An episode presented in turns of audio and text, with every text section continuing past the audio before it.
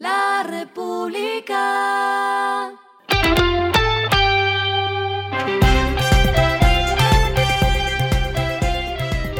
Al final de la jornada, esto es lo que debes saber sobre el comportamiento de los negocios, las finanzas y la economía. Las movidas de hoy fueron.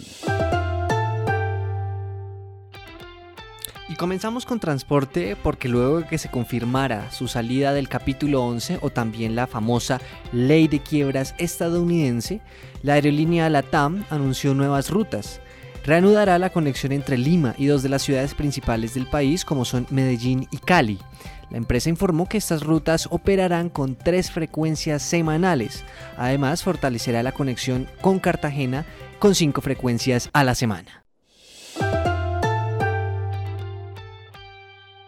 Resultados para la industria automotriz. En el primer semestre del año se vendieron 123.766 carros. Esto es un crecimiento de 11,5% frente al primer semestre de 2020. Ahora, si comparamos estas cifras con 2019, enero-junio, el sector muestra que superó las cifras prepandemia con 6,7% de crecimiento. En cuanto a las marcas que lideran en ventas, ¿cuáles son? Toyota, Renault, Chevrolet y Suzuki. Pero en motos hubo resultados también. Allí se vendieron 417.195 unidades, siendo Bajaj, Yamaha, AKT y Suzuki las que lideran. Lo que está pasando con su dinero.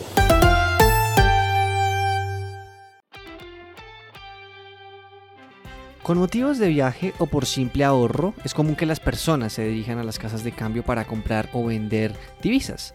Por eso, algunos consultan por estos días diferentes opciones en busca de cuál es la más económica y por eso muchos se han preguntado cómo se definen estos precios. La República por eso realizó un sondeo con más de 10 casas de cambio para conocer los precios del dólar.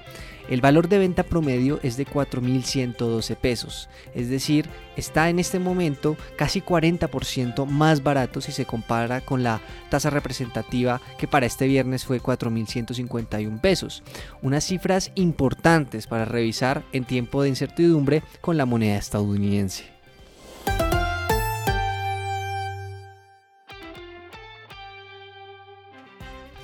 Y los indicadores que tener en cuenta para cerrar esta semana son, como lo mencionaba hace un momento, el dólar que cerró en 4.198 pesos, subió 47 pesos. El euro cerró en 4.377, esto fue una subida de 65 pesos.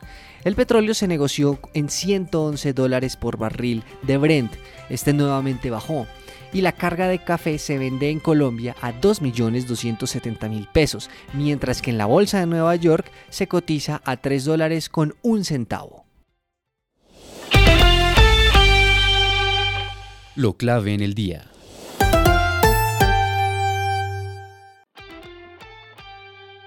Dos cosas importantes en el país. La calificadora de riesgo Standard Poor's informó que había decidido mantener la calificación internacional de largo plazo de Ecopetrol, que en este momento es W positivo con perspectiva estable. El mercado temía, por supuesto, que la calificación bajara por la incertidumbre alrededor de la situación petrolera durante el gobierno Petro. Y por otro lado, en San Andrés, que es lo que estamos viendo eh, con el clima en estos días, las siguientes 12 horas pueden ser las más críticas de la tormenta. ¿Por qué? Según informa el IDEAM, la tormenta tropical Bonnie continúa su tránsito hacia la isla, donde las autoridades declararon máximo riesgo para las próximas 12 horas, periodo en el que el fenómeno meteorológico llegaría, y así intensificaría las condiciones de fuertes lluvias e intensos vientos que se empezaron a registrar desde la madrugada de este viernes. Los vientos ya superan los 110 km por hora y habrá toque de queda el fin de semana. La noticia positiva es que por lo menos en zonas del Caribe como Cartagena y otras ciudades de la zona también está empezando a disminuir la velocidad de los vientos. A esta hora en el mundo. Un resumen de cierre de semana con varios titulares del mundo y comienzo con un informe que reveló que el trabajo de los migrantes en Estados Unidos está generando, ojo a esta cifra, 2,7 billones de dólares al año.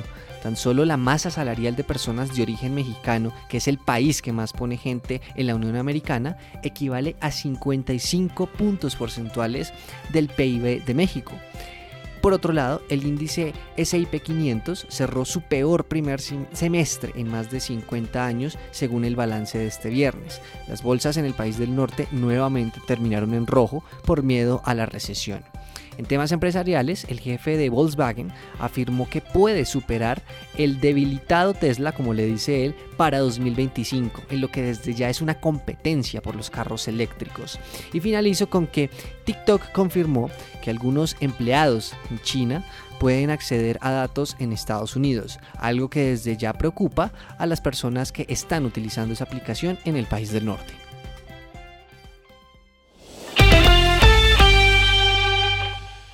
Y el respiro económico tiene que ver con este dato. La República. El mejor restaurante de Nueva York, según la lista 50 Best Restaurants, y que también tiene tres estrellas Michelin, es un lugar que cobra 335 dólares por un menú vegano. Esos son 1.400.000 pesos y recién renovado el sitio le ha generado el título del mejor más de una vez y estoy hablando del Eleven Madison Park, ahora atraviesa por una polémica. Y es que recuerda cómo la inflación afecta a todos. Y todos es no solo personas y empresas grandes, sino también a restaurantes de todo tipo. Se filtró un documento en el que el famoso restaurante dijo no a la subida de salarios. La mayoría de las personas en la cocina de ese restaurante ganan 15 dólares por hora pese a que hace poco habían dicho que es absurdo e injusto que la gente trabajando en las cocinas y comedores de algunos de los mejores restaurantes del mundo apenas puedan pagar su propia comida y alquiler. Por eso la polémica. La justificación de no subir los salarios se debe a que los insumos y la subida de precios en Estados Unidos les impide mejorar esas nóminas. Así que como dije, el costo de vida está afectando a todos y como vimos en la portada de la República de hoy, todo está muy caro República.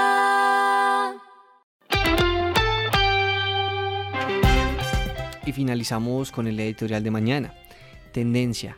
Lo viejo, si bueno, dos veces bueno. Los cuadros políticos más importantes del gobierno entrante son personas jubiladas, más experimentadas que refuerzan una tendencia global en materia de responsables del futuro.